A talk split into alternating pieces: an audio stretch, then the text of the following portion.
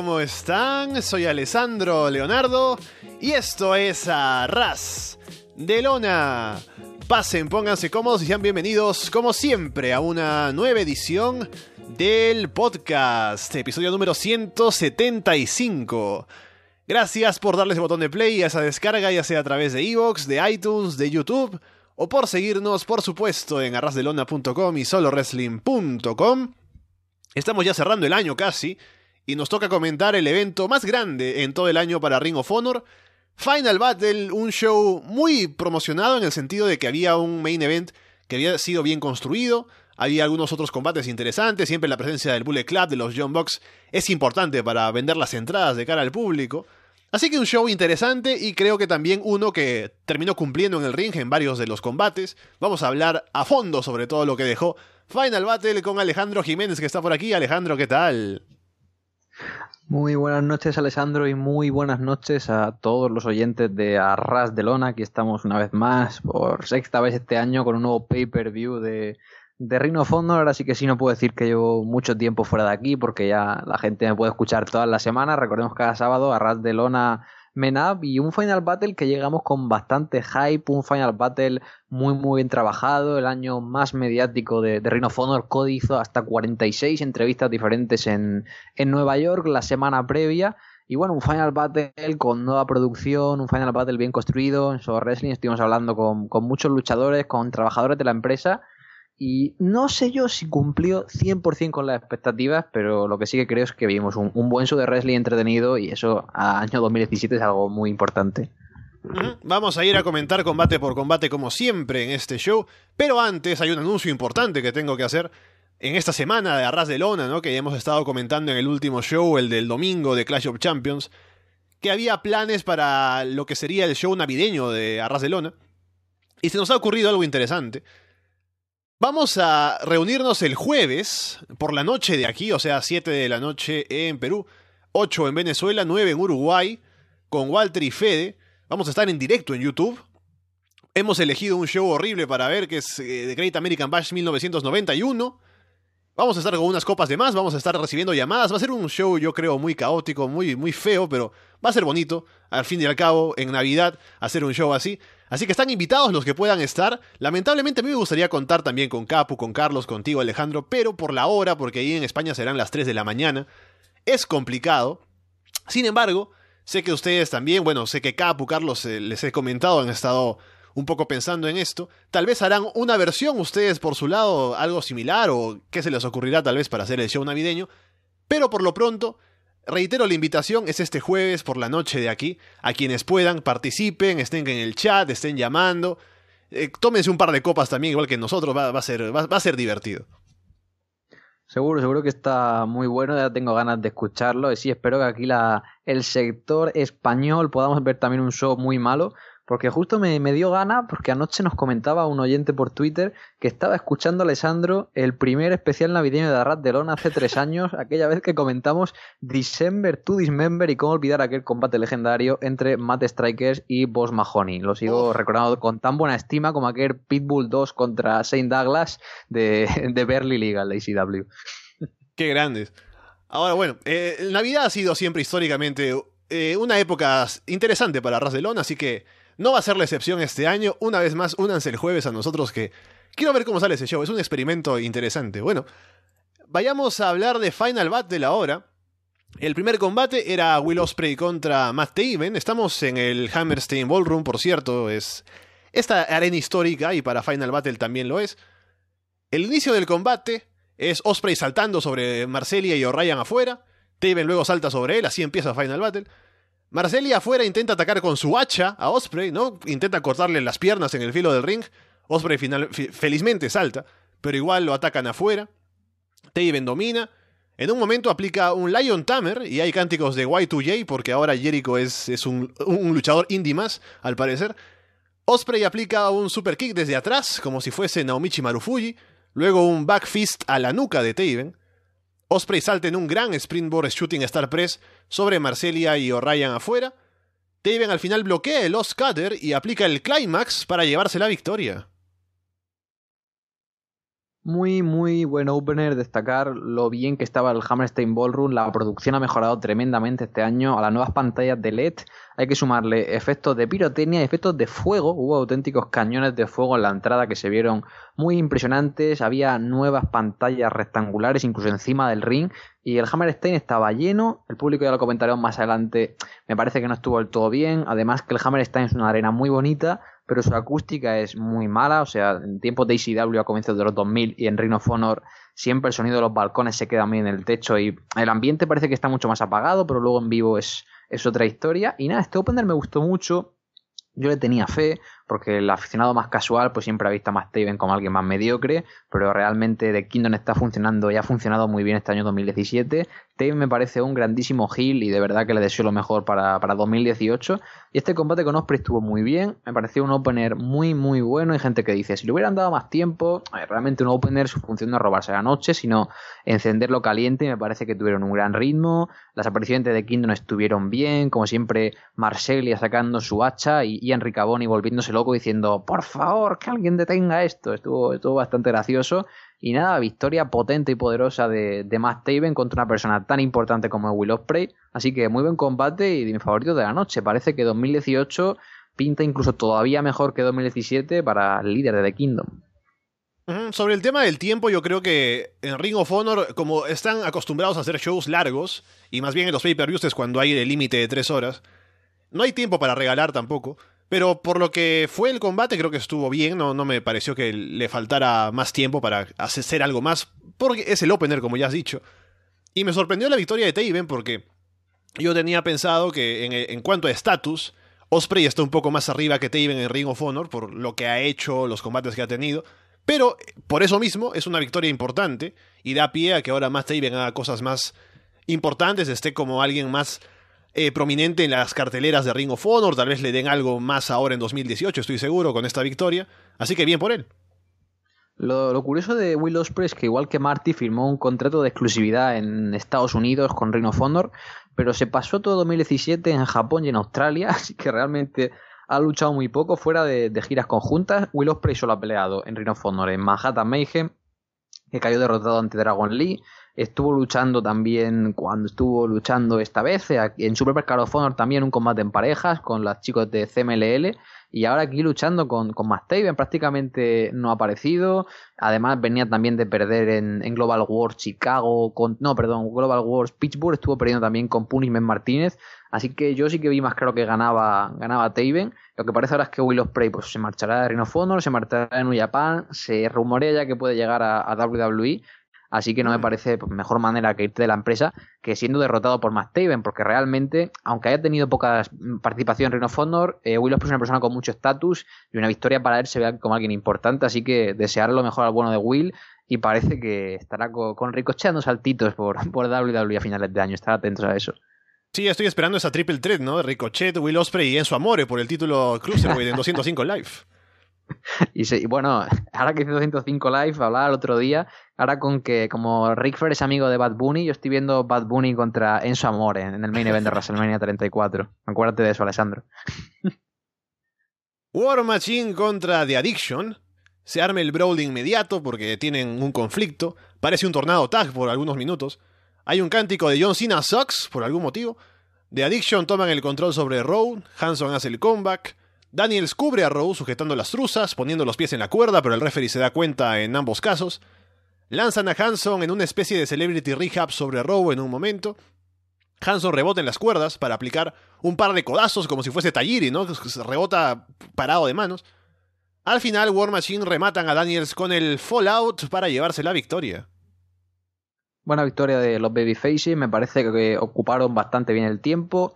Quizás esperaba que todo el combate fuera con War Machine Rules, que es básicamente un tornado tag, pero al final adoptaron por el, por el modo tradicional. Creía que The Addiction podría estar llevándose la victoria al ser el tag team que se queda y War Machine otra vez ser otro de los rumoreados para ir a WWE el año que viene. Empezamos con la temporada de fichajes Pero creo que el combate funcionó. Realmente dentro de la historia War Machine merecía una, una victoria después de haber sido pues, castigado por The Addiction durante semanas en televisión.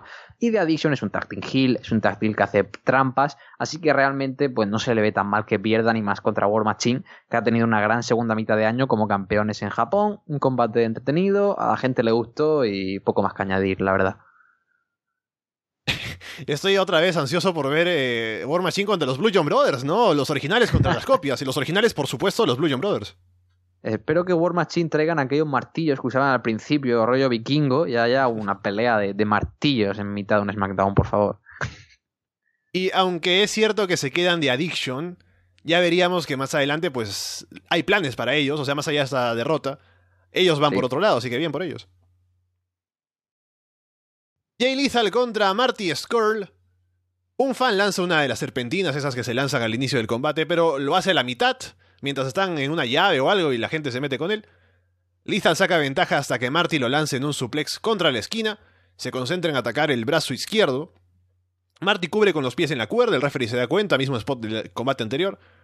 Lethal le aplica a Marty un cutter desde el filo del ring sobre el piso afuera. Marty lanza a Lethal contra Todd Sinclair, Mete una silla al ring, hace un Eddie Guerrero. Lo que hace Lethal es ponerse la silla alrededor de la cabeza y se tira la lona también, así que el referee más bien ve a Marty como el que está mintiendo.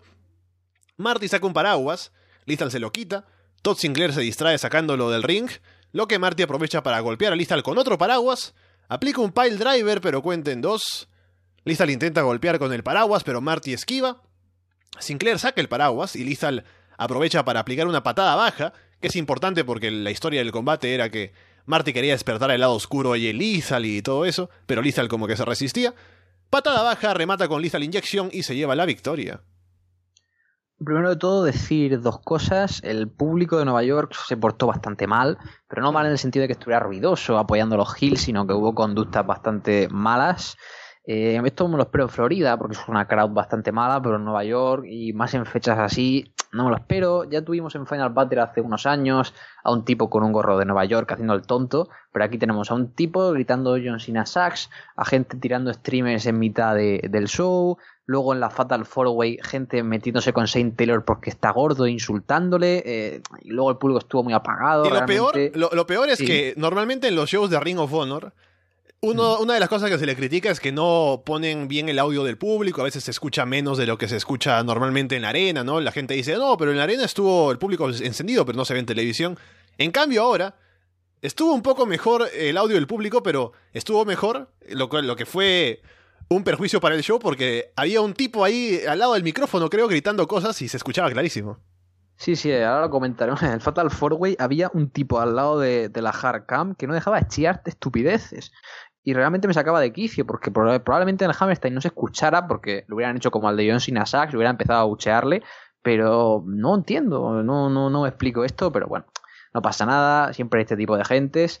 Y respecto al combate me gustó mucho eh, Jay Lethal creo que ha sabido ocupar la posición de, Roderick Strong cuando Roddy abandonó la empresa el año pasado. Decíamos, bueno, necesitamos ese Rhino Fondo original, esa persona del midcard, del uppercard, que te valga tanto para un opener como para un main event, que te asegure un buen combate de wrestling. Y Jay Lethal creo que se ha adaptado muy bien a esa posición, ha hecho una fantástica transición a Babyface y yo creo que perfectamente se le llama en Cave el hombre franquicia, pero yo creo que ha asumido muy bien el rol de Mr. Rhino Honor, ayudar a talentos jóvenes, que demuestre el espíritu de la empresa y que siga luchando. Este combate me gustó mucho, mucho, mucho, fue de mis favoritos de la noche, venía muy hypeado por aquella promo que tuvieron en el ECW Arena de, Filadelfia, en Rhino Honor TV, y creo que el combate se desarrolló muy bien, tuvo ritmo, eh, Marty Scurll sacó un lado más serio, se dejó la comedia a un lado, estuvo trabajándole ahí el, brazo haciéndole un buen lingua a Jay Lethal. Lethal es fantástico, porque Lethal tiene un selling maravilloso, parece siempre que va a perder, que le va la vida en cada derrota, y yo creo que esto es algo que aporta muchísimo. Me gustó cómo jugaron con la trampa de querer sacar el lado oscuro de Jay Lethal con el spot de Di Guerrero y que tuviera que darle un golpe bajo a, Jay perdón, a Marty Skull incluso para ganar al final. Sorprendente resultado. Pensaba que, que Marty empezaría a subir como la espuma, sobre todo teniendo en cuenta que Dalton ganaría al final de la noche.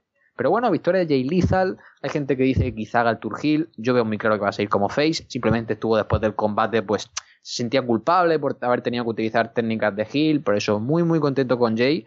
Y ya digo, para mí este es el combate de la noche y sobre todo hasta aquí, esta hora y cuarto de pay-per-view, creo que es de las mejores horas y cuartos que ha producido Ring of Honor desde que pasó a pay-per-view en directo en 2014 y viendo esto pensaba que con lo que quedaba pues podía ser un show de Gear Contender y finalmente pues bueno, acabó siendo un show entretenido. Sí, de acuerdo con que fue el combate de la noche, estuvo muy bien trabajado por parte de ambos. A lo mejor esperaba un poquito más, ¿no? Porque tenía este combate como un poco más alto en la cartelera incluso, pero estuvo aquí como que a la mitad del show un poco antes. Sí, lo, pero... estuvieron anunciando algo así como el co-main event y al final lo pusieron a mitad de cartelera, fue muy raro. Sí, sí, sí, aparte por los nombres, tú los ves y dices, bueno, Marty Scurll y Lethal son tipos que, especialmente Lethal, ¿no? Que es el main eventer eterno en, Ring of Honor y Scurll parte del Bullet Club, pero estuvo aquí, o sea, habrán pensado que era como el, el combate de la primera mitad, una cosa así, como cuando hay un intermedio. Pero bueno, igual creo que podría haber sido un combate más grande, con un poco más de tiempo o algo, pero no estuvo mal, estuvo, estuvo bastante bien y estoy de acuerdo en que fue el combate del show. Sí, trabajaron bastante bien. Yo creo que Lizal ha hecho gran trabajo en los pay-per-views, primero con, con Silas Young la segunda mitad del año. Y bueno, se viene robando el show, se lo robó en, aquí en Final Battle, se lo estuvo robando en Dead Before Dishonor, aquel Last Man Standing match con Silas Young. Y sobre todo un combate que yo le guardo gran recuerdo, que es aquella lucha que tuvo con Bobby Fish en el 15 aniversario, que para mí de los combates del año, y a diferencia de este, sí que se sintió algo más largo, algo más importante, pero bueno, que aún así, muy contento con el trabajo de ambos y creo que es un combate que quien no haya visto el pay-per-view debería echarle un vistazo. Por el título de parejas de Ring of Honor, Motor City Machine Guns contra Best Friends. Lo primero, lo más importante, decir que la promo hype de Best Friends es espectacular, así que solo por eso vale ver el pay-per-view. Shelly en un momento evita que los Best Friends se den un abrazo y el público abuchea totalmente Hills, Motor City Machine Guns, porque el público lo quiere así, porque ama a los Best Friends, así que los Motor City Machine Guns pues se, se, adaptan a esto, hacen cosas de Hill, dominan el combate. Los Motor City Machine Guns ponen a los Best Friends en posición de 69, ¿no? Una posición que viene del wrestling amateur, claramente. Y luego se dan un abrazo para celebrar. Dominan a Vareta, Chucky T hace el comeback. Le aplican en el Strong Zero a Sabin, pero Shelly rompe la cuenta. El final es bastante raro. Se deshacen de Chile afuera, aplicando el Long Dark Cutter en ringside, y tiene listo a Sabin, está totalmente desprotegido en el ring. Van por él, Chucky le aplica el Pile Driver, pero Sabin rebota de ahí, y básicamente sin vender el Pile Driver, atrapa a Barrett en una cobertura y se lleva la victoria. Chris Sabin encarnando el espíritu de Leo Rush y no vendiendo un Pile Driver para, para ganar después la lucha. Y no sé, el combate me gustó, la, promo de Best Friend desternillante. Al comienzo me gusta que lo vendan eso como un acto cómico, pero gente que sabe luchar. Y bueno, a mí me gustó la lucha, pero aquí empezó a decaer el público. El público aquí es como que estuvieron hasta arriba una hora y dijeron, bueno, hace frío, creo que hubo una tormenta de nieve ahí por, por New York City y dijeron, vamos a dormir un rato. Y la gente estuvo muy, muy callada. Bueno, estuvieron abucheando a, a Motor City Machine que siempre, siempre, siempre en Nueva York les abuchean, no entiendo por qué. Así que me parece buena decisión haber puesto a Best Friend aquí, porque a priori decía face contra face, queda raro, pero ahora todo cobra sentido. Me parece que el combate se trabajó bien, estuvieron como evitando la comedia de Best Friend, tuvimos buenos comebacks, pero es eso. Eh, yo recomendaría quizá, yo no puedo ver los combates en mute porque me gusta mucho el trabajo de, los comentaristas, pero si a alguien le gusta, pues que lo vea en mute, porque realmente la gracia del comeback es ver cómo la gente se viene arriba y cuando escuchas que el público crea indiferencia ante, ante un comeback, da la sensación de que la lucha es peor de lo que está siendo. Así que yo diría que es una buena lucha, es sólida, es un final raro. Es la segunda o tercera vez que los Motor City pues retienen con una especie de, low low, pues perdón, de, small package o de roll up. Así que bueno, parece que están como robándose victoria tras victoria. Hicieron con Wall Machine, con los Bucks y ahora con, con Best Friend. Pero eso es una buena lucha. Y sobre todo muy contento de haber visto el tremendo año de Chuck Taylor. Es un talento muy infavorado y este año ha estado pues, peleando en New Japan, ha sido campeón de Pro Wrestling Guerrilla y ahora ha estado una pelea titular en, Final Battle con Rhino Honor, así que no puedo estar más contento por, por Chakiti. Sí, eso te iba a decir que es lo que yo rescato del combate, más allá de que estuvo bien. El hecho de ver el año en, perspectiva de Chuck Taylor, cómo se ha adaptado a, lo que ha estado haciendo tanto en Ring of Honor, New Japan, y que ya tiene un puesto fijo, ¿no? Porque antes decías, bueno, Chuck Taylor va a estar en Ring of Honor tal vez por alguna aparición o algo, pero ahora con lo over que se ha puesto, con el acto de Best Friends, ahora que saben que también es confiable en el ring para hacer buenos combates, ya creo que es alguien que va a estar ahí estable en Ring of Honor e incluso en New Japan. Porque, bueno, también sí, tiene un puesto más, más importante ya de un tiempo y ahora que se sabe que es su compañero, pues lo llevará más. Sobre todo recordemos cuando creo que aparecieron en unas tappings en, Filadelfia, así de la nada, out que estuvo haciendo equipo, pues, ah, sí, fue un copa de tríos, creo que era los Bullet Club, contra, era Roppongi Vice y se trajeron ahí a, Chuck Taylor. Pensamos que era para nada, pero mm, a excepción de los eventos de la World Tag League, ha estado en cada tapping, en cada pay-per-view, así que aunque no firme un contrato, creo que es una gran adición para el roster y sobre todo para la división en pareja. Best Friends son fantásticos y al público de Reno Honor les encantan. Título de la televisión, Elimination Match, Kenny King contra Silas Jones, contra Punishment Martínez, contra Shane Taylor. Punishment en un momento salta en tope con giro sobre todo el mundo afuera. El combate al principio no tiene momentos aislados, es como es por eliminación, al inicio hay bastante caos. Kenny le aplica el Royal Flush a Taylor. Punishment remata a Taylor con un Springboard Senton para eliminarlo. Kenny y Silas le aplican el One Night Stand a Punishment en ringside. Kenny le aplica el Royal Flush a Punishment. Beer City Bruiser distrae al referee y Silas aprovecha para golpear a Kenny con una botella de cerveza en la cabeza, cubre y lo elimina. La gente le agradece a Silas, ¿no? Porque al parecer no les gustaba el reinado de Kenny King. Punishment le aplica un choke slam a Silas, pero el Bruiser saca a Silas del ring. Punishment salta sobre el Bruiser afuera, pero vende haberse lastimado las costillas al caer, así que intenta recuperarse, intenta aplicar algunas cosas, pero el dolor no le deja. Silas aprovecha esto, ataca el abdomen y remata con el Misery para llevarse la victoria y convertirse en campeón de la televisión.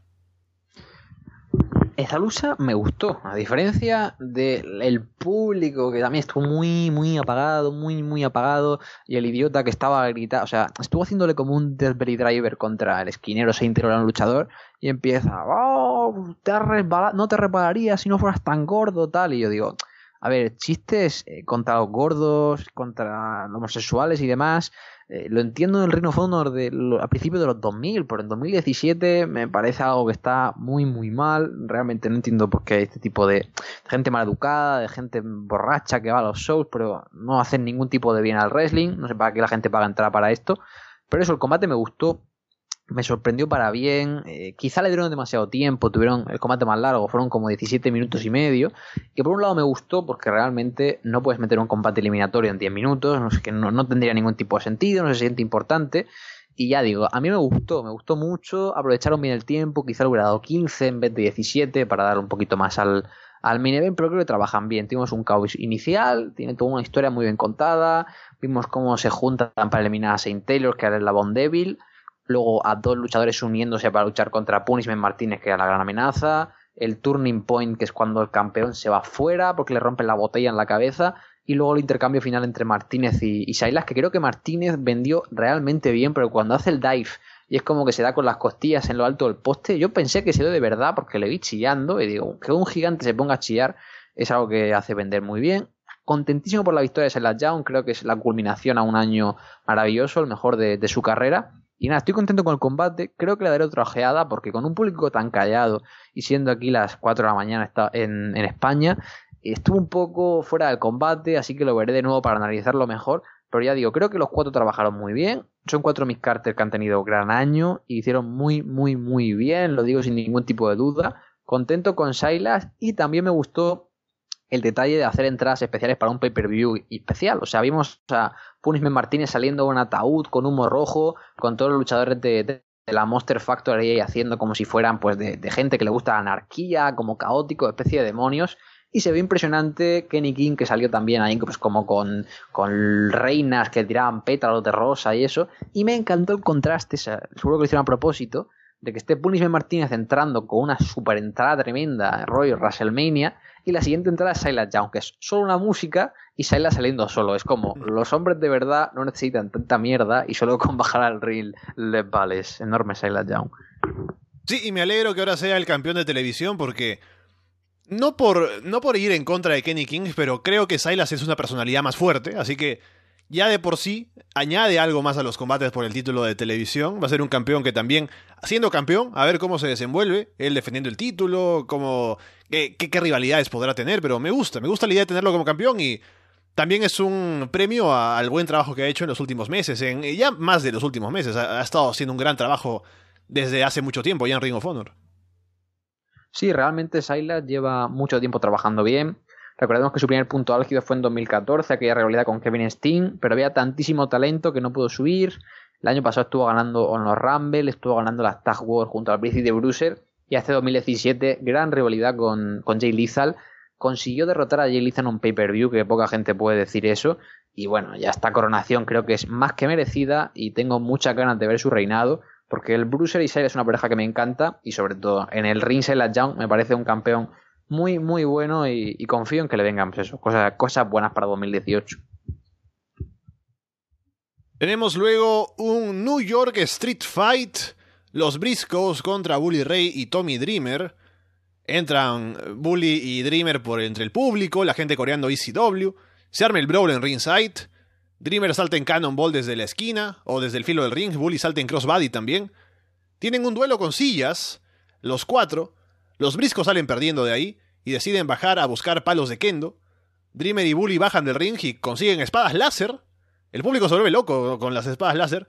Lo malo es que no las usan porque esos juguetes son caros y me imagino que con un golpe se rompen, así que no, no convenía utilizarlos. Bully sangra.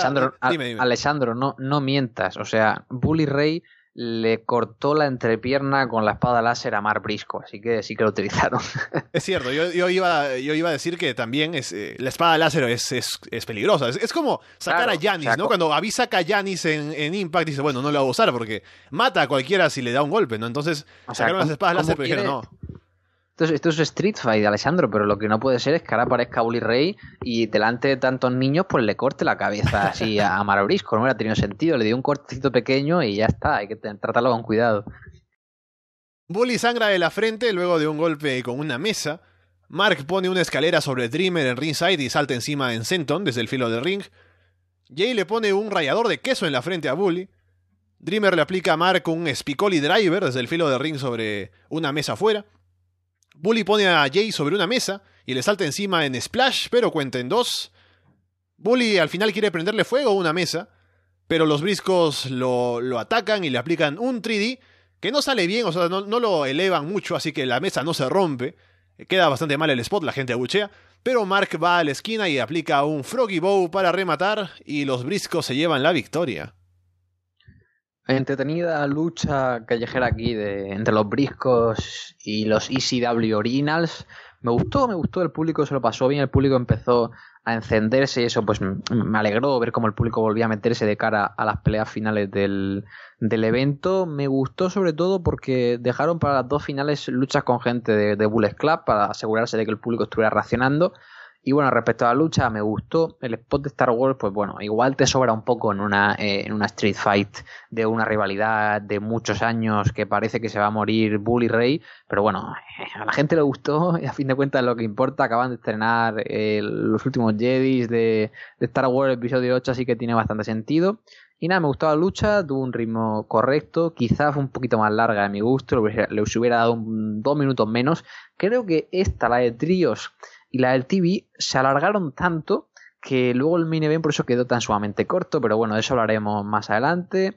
Correcto ganador los briscos, realmente porque esta es la lucha de retiro de, de Bully Ray, ya va a colgar las botas. Los hermanos briscos como Gil me gustaron mucho.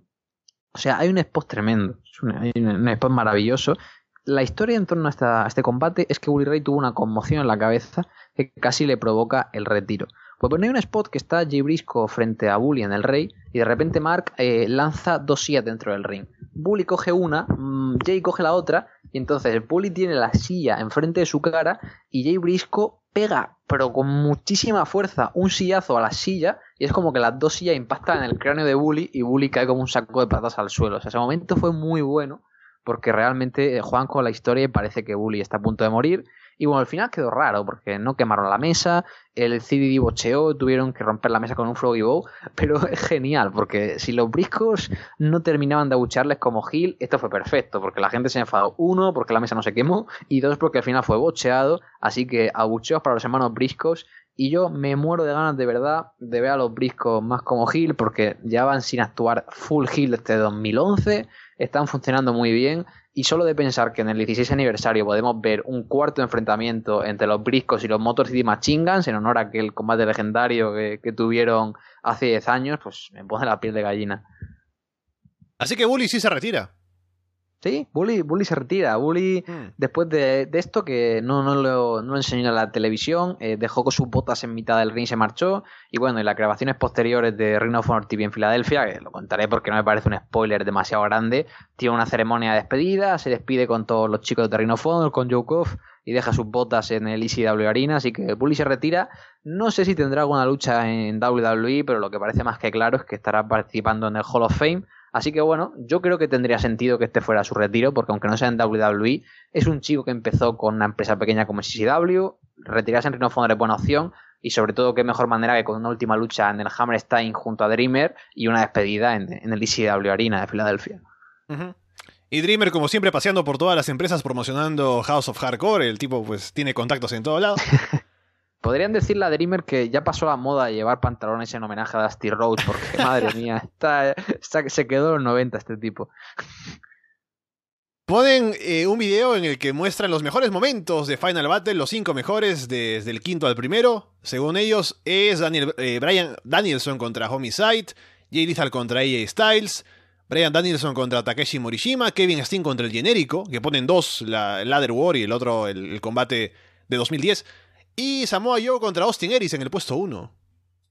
Sí, fue un grande momento. Ring of Honor estuvo subiendo los 10 últimos días previos al evento, pues un pequeño vídeo, están todos en YouTube con una highlight de, de cada momento, con la narración y demás.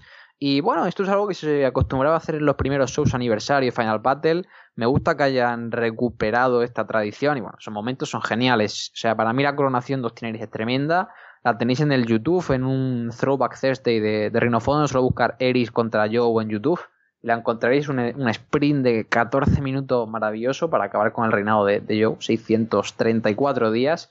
Y nada, el único problema de aquí es eso que ya digo, salgaron los combates y encima te meten este vídeo, eh, iba muy, muy, muy justo de tiempo. Yo creo que Delirious y el equipo de producción debería replantear un poquito mejor las cards porque siempre acaban con, el tiempo pegado para acabar el pay-per-view. Y hablando de consumir tiempo, Ian Riccaboni anuncia que en 2018 se coronará la primera campeona Women of Honor, van pasando las chicas, ¿no? Del roster, se muestran ahí, muestran el cinturón y dice que habrá un torneo con todo el talento que está ahí presente y además luchadoras de todo el mundo, de Stardom también, según él. Así que veremos cómo sale esto y cómo se organiza Women of Honor al lado del producto principal. Es un gran movimiento porque yo creo que con esto ya empezarán a más chicas a querer luchar. Yo creo que es fundamental que gente como Diona Puracho y, Kelly Klein firmen contratos de exclusividad y sobre todo la ayuda de Stardom. O sea, estuvo Mayu, una de las mejores luchadoras de, de por ahí de Japón, estuvo ahí presente en el, en el Hammerstein y parece que harán un torneo y la final tendrá lugar en Super Card of Honor, así que una lucha potente en Super Card of Honor con chicas de Stardom creo que puede ser un gran complemento a lo que ya pinta como una gran cantrera con gente como Omega, los John Bucks y Tanahashi confirmados para el show. Así que veremos qué pasa. Y lo único que me dio tristeza de esto es, bueno, que fue muy corto porque iban justos de tiempo. Y sobre todo, si te das cuenta, cuando el show comienza y Enrique Caboni está hablando de, de, las chicas de Women of Honor, el, el, público parece que está aplaudiendo, ¿verdad? -huh. se, se, ve como el público emocionado. Pues yo estaba contento porque digo, mira, al público le importa Women of Honor. Y no, o sea, estuve viendo vídeos desde la grada y la gente aplaude porque fuera de, de cámara, no, no, no, lo puede pillar cámara porque está enfocando a la rampa con las chicas, es Bully Ray dejando sus botas en mitad del ring y, mar y, marchándose entre el público, o sea, no sale ni por la rampa, sale entre el público, entre la gente, y la gente estaba aplaudiendo a Bully Ray y no a las chicas. Esto es realmente gracioso, pero también me da, me da mucha tristeza. No, pero sabes, eh, al menos para el público televidente, o sea, nosotros, Sí. Da la sensación de que está aplaudiendo sí. el anuncio, así que al menos eh, en ese sentido funcionó, ¿no? O sea, creo que también fue parte, tal vez un poco de la organización, de decir, ya, mira, que Bully haga esto eh, cuando estamos anunciando, y así le aplauden, ¿no? Y la gente pensará, ah, mira, Wim of está over. Yo creo que lo hicieron a propósito, porque realmente, o sea, es la misma despedida que hace Bully luego en las tappings, así que dijeron, mira, lo haces para el público en vivo en New York y luego también lo hacen en Filadelfia, porque bueno, solo hay que recordar que Bully Ray es aquella persona que hizo una gira completa de Ring of Honor con Global Wars y en cuatro ciudades diferentes hizo prácticamente el mismo discurso de despedida, solo cambiando el nombre de la ciudad, así que Bully Ray es capaz de todo y más.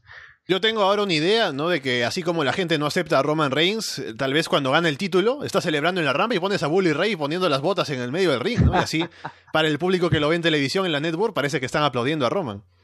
Seguro, seguro que sería una gran táctica. ¿eh? La gente del público subiría a Twitter, pero por lo menos para el televidente internacional diría, oh, mira, Roman Reigns ahora Babyface.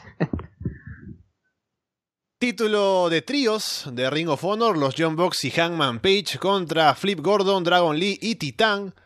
Scorpio Sky está en, en comentarios para este combate. El combate es una locura. Sky, sí. Antes de todo, o sea, Scorpio Sky se marca un Michael Elgin en comentarios. O sea, no dice nada. Yo recuerdo allá por 2014 un pay-per-view que comentamos y Michael Elgin sentaba y solo decía sí, sí, no. Pues eh, Scorpio igual, o sea, no dice nada y cuando le pregunta algo Ian es como sí. Y luego Colcabana le dice como rodeando, está muy concentrado en el combate, ¿eh? Y el sí, sí, estoy mirando a Flip, es como... no, claro, y es, el, gran, el gran comentario que hace para lavarse las manos es que no, que me quedo sin palabras ante lo que estoy viendo. es que encima no lo dice ni emocionado, tío. maldito Scorpio, tío, no entiendo nada. Mucha acción en este combate, todo el mundo se mete al ring a hacer el spot de buscar un dropkick al mismo tiempo. Hangman salta en Moonsault desde la esquina sobre todos afuera. Matt luego hace un gran salto, desde la rampa sobre todos. Flip evita las super kicks de los Bucks, lanzándose al piso y poniéndose de pie de, de, saltos, y así esquiva varias. Flip en un momento salta hacia afuera sobre los Bucks, apoyándose en las cuerdas solo con un pie. Le aplican el Shooting Star Indie Taker a Dragon Lee en ringside. El Bullet Club termina con un Indie Taker y Rite of Passage sobre Flip y Dragon Lee para llevarse la victoria. Y luego del combate, lo que sucede es que Scorpio Sky y The Addiction entran al ring y atacan al Bullet Club. Pero Scorpio también ataca a su supuesto amigo Flip Gordon, así que ahora hay una nueva alianza entre The Addiction y Scorpio Sky. Las alianzas que parece que están aumentando en Reino of Honor hay como pateas de stable, estamos hablando de, de, Kingdom, tenemos al Bullet Club y en las tappings también hay varios luchadores que empiezan con alianzas de más de otros luchadores. Y bueno, este trío de Dani, el Kazarian y Scorpio Sky me gusta. Yo creo que Scorpio es un tío con potencial. Y teniendo a Flip no tenía sentido tener a otro High Flyer por ahí genérico. Y el equipo es curioso, se llama, lo anunciaron las tappings, eh, SoCal Uncensor, o sea, como SoCal que es el sur de Carolina y ah, sin censura. Y es divertido porque dijeron en Twitter un, chico que ese nombre ya está registrado como un website sobre wrestling del sur de California, así que van a mandarle cesi de sista a los chicos de la escena independiente porque usaron un nombre, esto es todavía mejor que cuando aquel stable de Page que era el nombre de una página porno o algo así era, ¿no? Lo quiero recordar.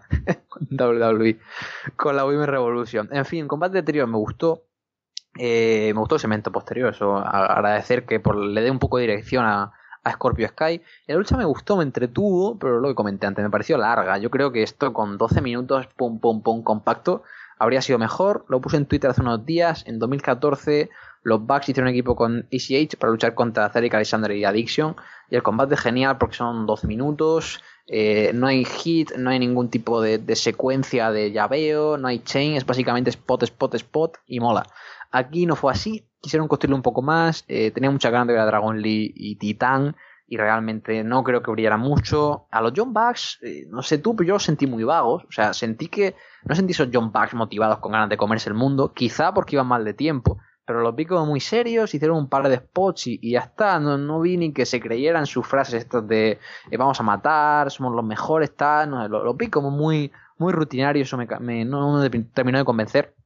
Quizás fui yo que estoy acostumbrado a verles porque no, no, yo estoy de acuerdo eh, porque me parece que la mentalidad con la que fueron es vamos simplemente a reírnos un poco con Flip Gordon, ¿no? De la gente que ha visto Bing the Elite hacer las frases y además están ahí Dragon Lee y Titán con los que no tienen rivalidad ni nada, simplemente están para hacer spots, así que como que no se esforzaron en trabajar una historia ni nada más complicado, solo salieron ahí a hacer un par de cosas, lo que es lo que hacen siempre. Y estoy de acuerdo en que no fue un gran combate de los Young Bucks. O sea, no fueron a sí, como un gran combate. Yo esperaba el, spot de Show Steeler, o sea, también recordándonos aquel World of the Worlds, el primero de todos en 2014, aquella lucha que tuvieron los John Bucks y Red Dragon, que fue una maravilla parejas y duró como 12 minutos, pero fue tremendo. O sea, reinventaron todos sus spots aquí, fueron a lo básico y sobre todo los mexicanos no hicieron mucho. La estrella fue Flip, eso sí que me alegro, pero ya digo, en, el público estuvo apagado. O sea, el público tenía pops cuando veía spots, pero realmente no había ese ambiente de que de cánticos para un lado, para el otro. Eh, pasaron un poco de los talentos mexicanos y no me gustó porque Dragon Lee Titan son dos talentazos y creo que merecen más. Así que pequeña decepción. Pero bueno, estuvo entretenido, no, no diré que fue malo, no diré que su secuencia de los dropkicks está matando el wrestling, porque me hace gracia que ahora la gente lo comente cuando llevan como seis meses haciendo el spot de, de las dropkicks, se ha hecho muchos años antes, pero bueno, así como, como funciona un poquito eh, el wrestling por internet, ya, una lucha interesante y se notaba que iban con prisa porque lo de Scorpio me dio pena. O sea, sabía que la gente no iba a reaccionar porque probablemente no estén tan familiarizados con Scorpio Sky, aunque salga en televisión, pero macho, es que justo el momento clave que es Scorpio Sky haciendo el tour a Flip Gordon, el camarógrafo estaba enfocando fuera del ring y, no, se ve, no se ve a Scorpio haciendo el tour. Lo espero que luego porque, lo golpea y toda la gente, oh, oh, oh" y está con Cabana. Bueno, sí, no lo hemos visto, pero es cierto, Scorpio Sky traicionó a Flip Gordon.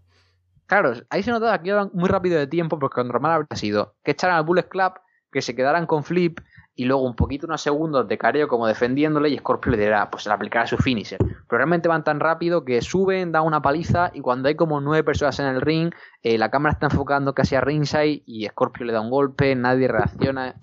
Me dio lástima, pero bueno, estoy contento por, por Scorpio y sobre todo por Flip, que el chico está mejorando mucho y creo que es un gran talento futuro.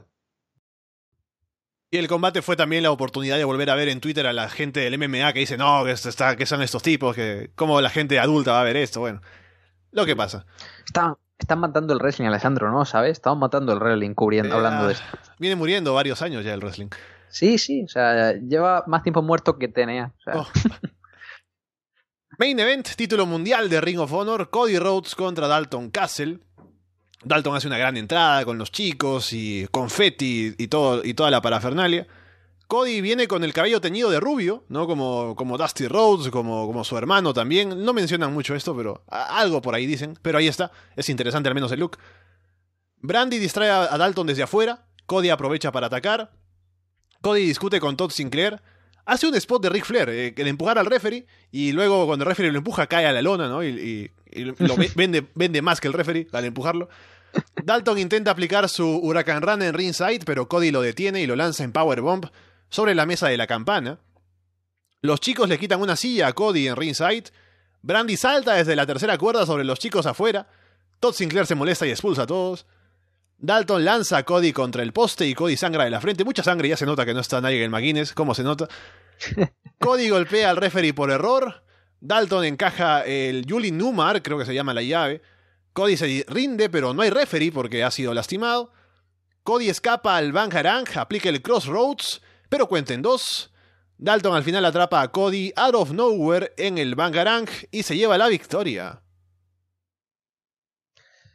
A ver, aquí hay muchos puntos que comentar. Lo primero de todo es que mi nivel de hate hacia Cody Roach ha bajado. Ya, ya no diré que sus combates de main son dar matches ni nada por estilo. Ya ha pasado e, esa época de, mi fase de hater y ya aprecio muchísimo lo que ha hecho para la empresa económicamente. Y bueno, a ver, eh, lo primero es que me gustaban las entradas. O sea, Dalton Castle regresando con los boys fue un gran acierto. Creo que todo el mundo lo esperaba. Así que me parece buen movimiento la entrada de Cody con el fuego, con Brandy, el nuevo cinturón que se ve precioso y sobre todo ese pelo rubio, villano típico de de cómic y todo, me gustó, sobre todo porque jugó muy bien para el contraste de, la sangre cuando se hizo el Blade Job, igual que aquella Fight Without Honor de Bully Ray, o sea, perdón, de Bully Ray, de Steve Corino y Billy Whitmer, que fueron los dos vestidos de blanco y también se tiñó de rubio, Corino quedó muy bien. Así que nada, me gustó, me gustó la puesta en escena y me gustó la historia previa, porque realmente el caso de Ring of Honor TV que Dalton llegaba con mucho momentum, o sea, muchos analistas decían, no, Cody no va a perder, no sé qué, no sé cuánto, pero es que Dalton derrotó a todos los miembros del Bullet Club en Estados Unidos, derrotó a The Elite, derrotó a los John Bucks por separado, derrotó a Hammond Page, derrotó a Marty Skrull, venían con muchísimo momentum y solo le quedaba por tumbar a, a Cody Rhodes, así que me parece que la historia se construyó realmente bien. Y nada, el combate lo primero es que me da lástima que tenga tan poco tiempo. Yo creo que este combate con 20 minutos podría ser un combate muy bueno. Realmente, sinceramente, porque me parece que la idea del planteamiento es bueno. Podría ser un combate muy bueno, pero van justo de tiempo. La gente se piensa que es que este combate quisieron hacerlo corto, yo creo que no. Ya digo, se notaba que iba muy mal de tiempo y solo dura 12 minutos y medio, 13. Pero bueno, así, bajo esta premisa, yo creo que cumple. A mí me parece un combate entretenido. No me dejó tan mal sabor de boca como la lucha con Minoru Suzuki. Realmente con Suzuki solo hacen moves y no hacen nada. Aquí cuenta una historia en el poco tiempo que tienen. Eh, vi un Cody mucho más serio, no lo vi tan perdido como dan su coronación con Christopher Daniels, así que en ese apartado bien. Notas que el combate tiene poco tiempo, Cuando el típico spot de echar a todos los managers del ring, que suele pasar a, mitad de combate, aquí pasa como al minuto y medio. O sea, te das cuenta de que van con el tiempo justo porque tienen que empezar a quitarse cositas de encima rápido. Me gusta el dominio de Cody como Hill, cuando le estampa contra la mesa y cómo empieza a torturar a Dalton, y se pone a hacer flexiones en mitad de, la lona y demás. Creo que funcionó muy bien. La lástima no es que el público venía cansado y no terminó de apoyar mucho. Creo que podría haber aportado muchos grandes abuchos a Cody, pero aprecio que supiera adaptarse para trabajar como Hill, de verdad, porque había tenido problemas y parece que va pillando los trucos y se da cuenta que la clave no es salir del ring y meterse en la grada, que realmente con hacer un par de cosas puedes tener reacción como Hill. Y bueno, ese aspecto bien su trabajo. Me gustó el combate de Dalton, eh, el spot de la sangre me gustó, creo que aportó drama, no lo sentí como el Blade de O'Reilly y Cole el año pasado, aquí creo que sí que aporta. Eh, lástima también realización, porque de nuevo vimos como Cody se escondía abajo del ring para cortarse la frente. siempre, siempre el realizador de Ring of siempre la caga aquí, ¿no? Siempre, siempre enfoca. Pero bueno, son detallitos de, de la producción que se han de mejorar. Y nada, el momento final me gustó. Creo que sobró mucho el gol para el árbitro. O sea, el ref te saca de quicio, te molesta en un main event. Y sobre todo aquí que está innecesario. Porque no hay intervenciones, no aparece nadie. Y si realmente Dalton va a ganar, ¿qué sentido tiene que le haga rendir sin que lo vea el árbitro? Es que no le veo ningún tipo de sentido a, este ref Creo que. Lo único es para que te venda porque los fans hardcore saben que, ah, ahora pierde Cody, pero no lo ve, así que va a ganar igual. Y como para hacerte el doble swerve, ¿no? Sí, tiene pinta, yo creo que también, pero bueno, yo no lo terminé de comprar y sobre todo con esta llave de rendición que solo ha usado en dos Honor TV, así que la mayoría de gente ni la conoce, creo que se arriesgaron mucho poniéndola aquí, además que lució fea, tardó en hacérsela, no lo sé, me gustó el final, eh, que Dalton salía del Crossroads fue una grata sorpresa, porque si hubiera acabado ahí hubiera acabado yo muy enfadado, y me hizo gracia porque justo te la venden como la primera vez que alguien sale del Crossroads en Ring of Honor, pero la lástima es que la semana antes en Uprising, en el show de Revolution Pro, Jay Lethal en un combate contra Cody sale del Crossroads y es como, joder, tío, hubiera sido más especial si no hubiera visto ese combate. Maldito yo por querer ver todas las defensas de Cody. Pero bueno, el Bangarang fue un gran momento, o sea, el público estalló, el público no se lo creía y yo celebré la victoria con muchísimas ganas porque creo que muy merecido para Dalton, me pareció un momento muy bonito, luego ya digo, todos los planos de producción, el nuevo cinturón, la, ducha de confetti y sobre todo creo que es algo muy especial para Dalton porque si te das cuenta, Cary Silkin, más allá de darle el cinturón, se pone a hablar con Dalton, empieza a contarle muchas cosas al oído, le abraza, y todo sin creer como que le dice, llevamos mal de tiempo, pero Cary Silkin sigue diciéndole cosas y Dalton muy serio le asiente. Así que yo creo que es un momento importante, creo que Dalton asume la responsabilidad de ser campeón y con mucha ganas de ver qué tal, me pareció un buen cierre. Ya digo, la lucha no me pareció horrible, como a mucho me pareció entretenida, pues una lucha de 3-3, una lucha de un 6, que podría haber sido un 7, un 8 con más tiempo, pero creo que supieron aprovechar la ocasión y realmente yo sí siento, que he leído que no, que la coronación de Dalton fue especial, que fue importante y que bueno, el reinado de Cody ha sido mejor o peor, pero yo creo que sí que quedará como algo importante que Dalton fuera el hombre que acabará pues, con, el reinado más mediático de la historia de Reino Fondo, que es el de Cody. Y yo sí creo que Cody trabajó duro para poner a Dalton Castle over en este combate, le vendió muy bien, sangró un montón que Cody prácticamente no te hace nunca Blade Jobs, quiso venderlo todo muy extravagante, quiso mofarse de él. Y yo siento que Cody trabajó duro para, para vender bien a Dalton, que te guste más o menos la lucha, es otra cosa. Pero no sé tú, ya digo, yo he visto muchas críticas, pero sinceramente he visto por luchas de Cody y a mí me gustó la coronación de Dalton mucho, de verdad. Sí, fue un combate sólido, no tengo quejas sobre lo que hicieron en el ring. Y lo que me llama la atención es ahora Dalton campeón, porque es un campeón atípico para Ring of Honor. No estoy diciendo que sea un mal luchador, porque no, pero lo que más destaca de él es su carisma, ¿no? El personaje extravagante que tiene. Así que ahora siendo campeón de Ring of Honor, habla un poco de cómo han cambiado los tiempos, por un lado, y también me genera curiosidad para ver cómo llevan a Dalton campeón y cómo puede ser reinado, con los fields que vaya a tener, los combates, los main events. Habrá que ver.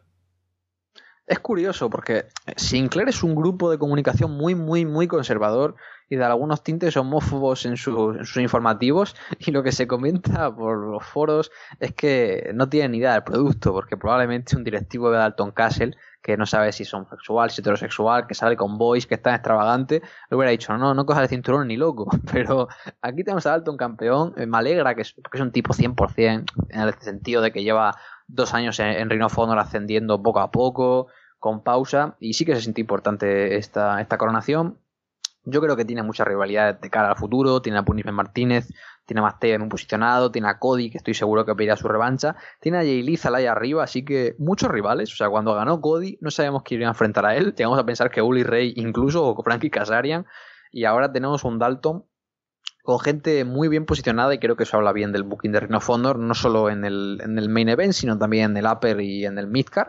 Así que veremos qué tal. Y yo confío en él porque es un gran personaje. Tiene micro, es carismático y en el ring trabaja bien. O sea, tiene un buen background de wrestling amateur, tiene una buena variedad de suplex y no te va a dar 5 estrellas, pero estoy convencido que sus luchas serán mejor que las de Cody y que Cody podrá seguir aportando en una parte media de la cartelera, así que creo que son buenas para Rhino Fondor y es un movimiento acertado que me deja con muchísimo mejor sabor de boca que aquella anticlimática coronación de O'Reilly el año pasado y ya sabemos el desastre de, de perder el cinturón en 30 días en Wrestle Kingdom.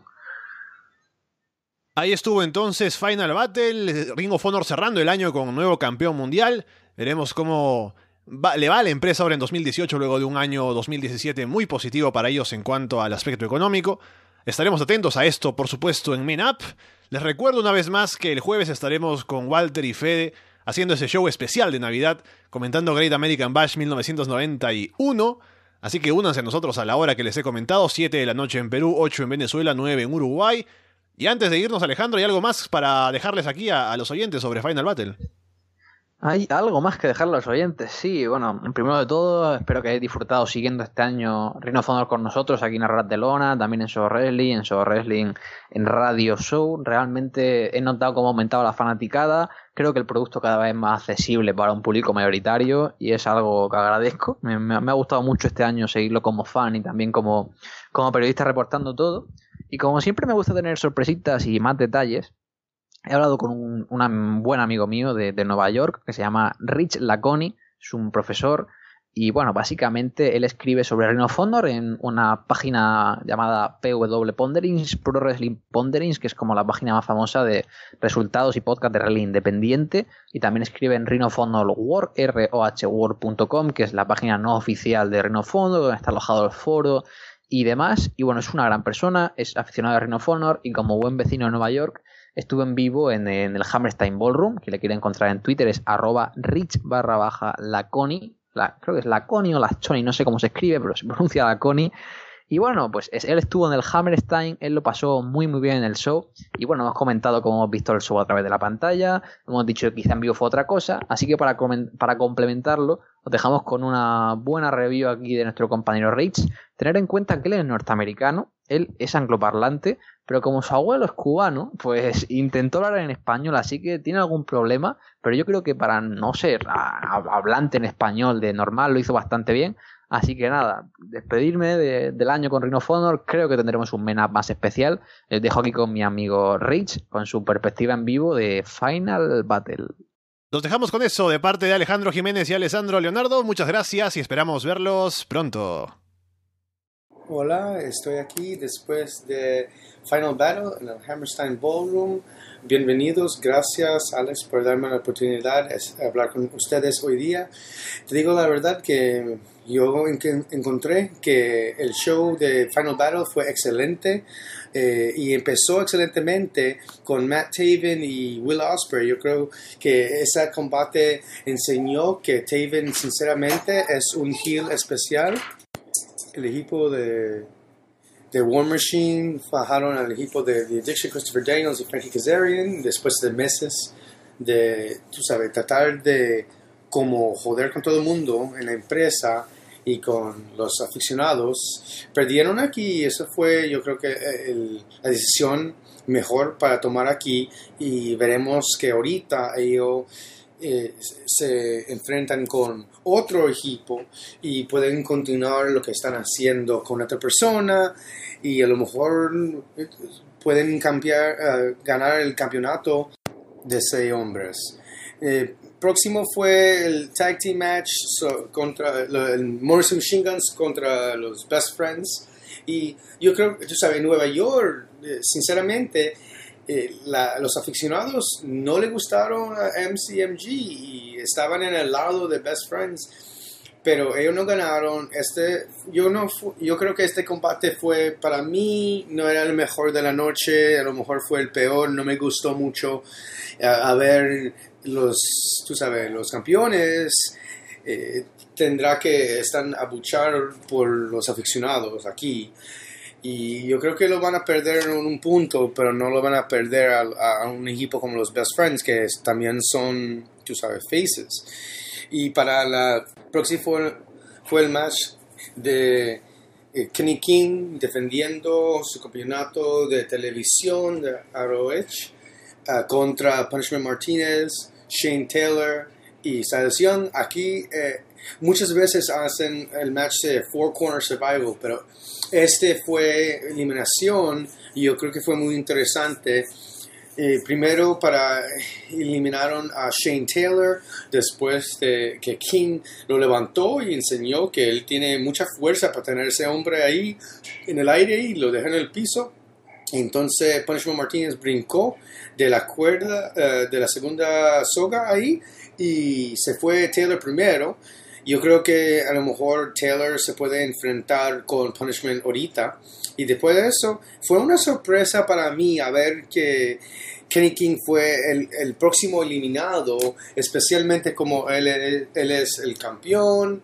Y Punishment Martinez, tú sabes, él, él- mira, él ya va a, gan- ya va a enfrentarse con, con el que será el campeón mundial en un punto porque ganó el Survival of the Fittest. Entonces, yo no veo mucha razón que él fue el último ahí porque también la, gente de Nueva York, él es de, de como New Jersey, de, de por aquí, y you know, yo creo que la gente, los aficionados que estaban en el edificio, le, le gustan el punishment, entonces tener punishment eh, contra Silas me, dio un poco, te digo la verdad, me, dio un poco de miedo porque yo soy un aficionado de Silas y quería ver que finalmente le iban a dar sabes, un cinturón para ten- tener y enseñarle a todo el mundo que él es una persona que es muy importante en la empresa y que va a estar ahí por muchos años. Yo creo que él es uno de los mejor, mejores heels en la compañía y por cuando Beersey Bruiser paró eh, la- la- la las contas de palmadas, eh, él fue yo creo que una, uno de los héroes de, de la noche para los aficionados que estaban ahí. Después de esta, em- entonces Silas ganó, fue un momento muy, eh, sinceramente, genial. Y entonces la próxima enfrentación fue con, eh, con los Briscoes, enfrentándose con Bully Ray Tommy Dreamer. Tú sabes, los aficionados, especialmente en Nueva York, cuando salieron Tommy Dreamer, Bully Ray, estaban soportando, eh, le dan el apoyo a, esos dos. Pero esto, esta fue solamente una fajazón no, no, era no era una lucha aquí.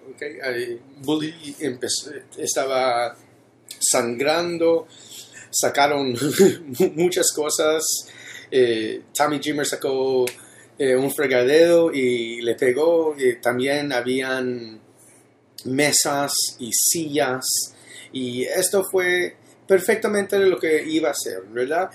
Bully no iba a ganar ahí, pero fajó muy duro y entonces se quitó las botas. En un momento es muy especial estar ahí en Nueva York, en, en el mismo edificio donde había ECW antes y también, tú sabes, One Night Stand, cuando WWE lo hizo.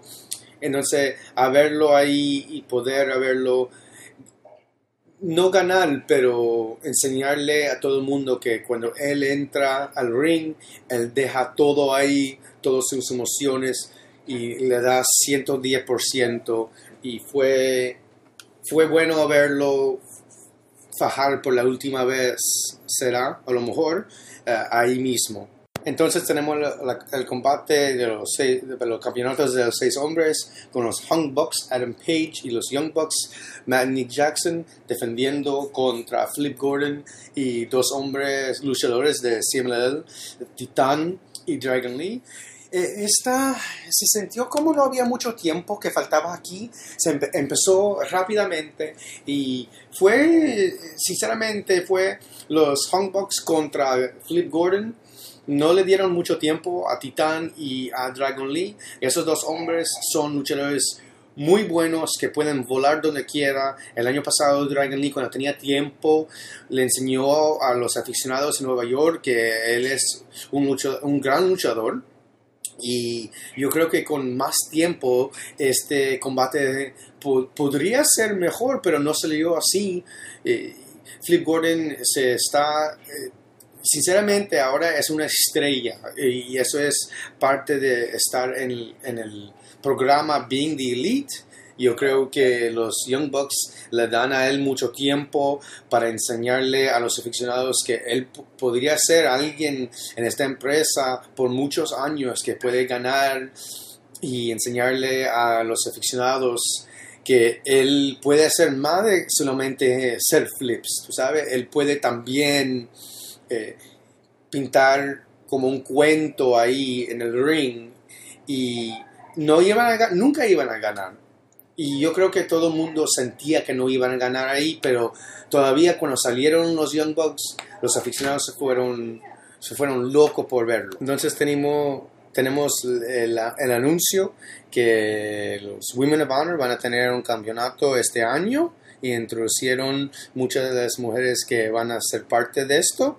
Yo creo que es una cosa que es muy importante porque para mí, si yo soy parte de esa división y no hay un campeonato para fajar y, algo que va a empujar a las señoras que, sinceramente quieren ganar aquí, no sé por qué me voy a quedar. Entonces, yo creo que esto es muy importante. Un año muy tarde, yo creo, porque antes de esto eh, fue el anuncio que tenían los campeonatos de los seis hombres y yo creo que como eso ni tenían una división para eso, pero se, se puede ver que esta división de seis hombres han, ha sido una cosa muy buena para la empresa y espero que será lo mismo con este anuncio de la campeonato para las mujeres. Pero en este punto de la noche no sé si los aficionados estaban muy emocionantes sobre eso. Entonces vino el main event con, con, Cody defendiendo la campeonata, la nueva campeonato de Ring of Honor contra con Dante Castle. Esto, sinceramente, le faltaba un poco de tiempo. Se sentía como lo tenían que acabar en punto a las 12 de la noche y no tenían más tiempo. Y yo creo que se podía ver eso durante el combate.